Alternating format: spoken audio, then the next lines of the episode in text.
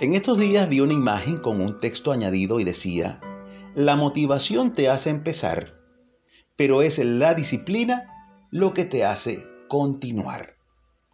¿Y cuántas veces, cuántas veces empezamos algo porque estamos motivados? Empezamos algo porque queremos comernos al mundo con el ánimo que tenemos, pero cuando llega el momento difícil, cuando llega el cansancio, allí tiramos la toalla y no mostramos ninguna disciplina, no mostramos convicción ni persistencia. Y olvidamos que para que una tarea tenga éxito, sea lo que fuere, la debo realizar cuando tengo ánimo, pero más aún la debo realizar cuando no tengo ánimo. Cuando el atleta, por ejemplo, tiene ánimo y va a entrenar, esa acción, ese entrenamiento cuenta como disciplina, por supuesto, pero más notoria se hace la disciplina cuando el atleta no tiene ánimos, cuando está desanimado, pero aún así va a entrenar. Hace su rutina igual que cuando está animado. Ese atleta está destinado a la victoria porque tiene disciplina. No es solamente cuando tengo ánimo. Tengo que hacerlo aún si estoy eh, desanimado por lo que sea. Tengo que mostrar esa disciplina.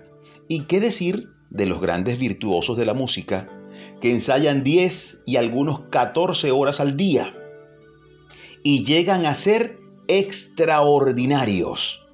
Parece que lo que cuando hacen algo parece que fuese imposible alcanzar eso humanamente, pero ellos lo logran por la disciplina. Y el asunto es que queremos ser exitosos, todos, ¿verdad? Todos queremos ser exitosos. Queremos sobresalir, pero no tenemos disciplina. Recuerdo haber escuchado a un motivador japonés, un buen motivador japonés, y él decía, muchas personas piensan que los japoneses somos más inteligentes que el resto de la población mundial. Y añadía, eso no es cierto. Los japoneses no somos para nada más inteligentes que ninguno. Pero lo que sí somos es más disciplinados. Somos más disciplinados. Él añadía eso. Y la pregunta que quiero hacer hoy es, ¿Acaso todo el tiempo estamos animados o de ánimo para hacer lo que debemos hacer? Por supuesto que no. La respuesta es no. No todo el tiempo tenemos ánimo para hacer lo que debemos. Quizá llegará el momento, amigo, amiga, en que para actuar con disciplina tengamos que llevar a cuestas todo nuestro ser. Llegará el día en que para hacer lo que debes hacer tendrás que remolcarte a ti mismo y en ese momento no sentirás ningún gozo, no sentirás ningún placer, porque estás haciendo algo contra tu voluntad, pero por disciplina. Y la Biblia nos habla acerca de esto. Hebreos 12:11 dice así, es verdad que ninguna disciplina, escucha bien, es verdad que ninguna disciplina al presente parece ser causa de gozo, sino de tristeza pero después da fruto apacible de justicia a los que en ella han sido ejercitados. ¿Ejercitados en qué? En la disciplina. Ajá, ¿y qué es la disciplina? Bueno, la disciplina es un conjunto de reglas o normas cuyo cumplimiento de manera constante conducen a cierto resultado cuyo cumplimiento de manera constante. También eh, la disciplina es el conjunto de reglas eh, de comportamiento para mantener el orden y la subordinación entre los miembros de un cuerpo o una colectividad. Así que la importancia de la disciplina eh, la podemos ver como corrección y también como un estilo de vida que rige y direcciona nuestro desarrollo en cualquier área, haciendo lo que tenemos que hacer, querramos o no. Sencillamente eso. Por eso el texto bíblico dice, ninguna disciplina al presente parece ser causa de gozo, sino de tristeza. Imagínate hacer algo que no quieres, pero motivado a que tienes disciplina, lo haces. Entrenar, ensayar, orar, estudiar. Y continúa el texto bíblico diciendo, pero después da fruto apacible de justicia a los que en ella han sido ejercitados. Así que hoy el llamado es a ejercitarnos en la disciplina.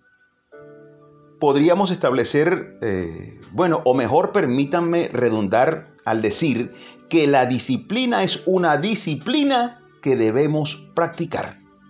La disciplina es un arte en el cual debemos ejercitarnos. Y hoy quisiera concluir animándote a ser disciplinado a ser consecuente. Si eres mecánico, sé disciplinado. Si eres artista, si eres trabajas en el campo, si eres predicador, si eres chef, si eres doctor, si eres enfermero, si tienes el honor de ser quien barre o quien sirve, sé disciplinado en cualquier área. Si limpias los baños, si eres el portero, ascensorista, chofer, si lo tuyo es la repostería, la carpintería, si eres gerente de una empresa o banco, si estás en lugares de gobierno, sé disciplinado, disciplinada. No importa que otro no lo sea. Lo que importa es que desde el cielo te están mirando y tu disciplina te hará grato ante Dios y serás también admirado y exaltado por Dios y los hombres. Así que yo quisiera invitarte a orar, que oremos juntos pidiendo al Padre que nos ayude a ser disciplinados, que nos motive a comenzar, pero aún más que nos dé la templanza para concluir con éxito la carrera que tenemos por delante. Repite por favor después de mí estas palabras.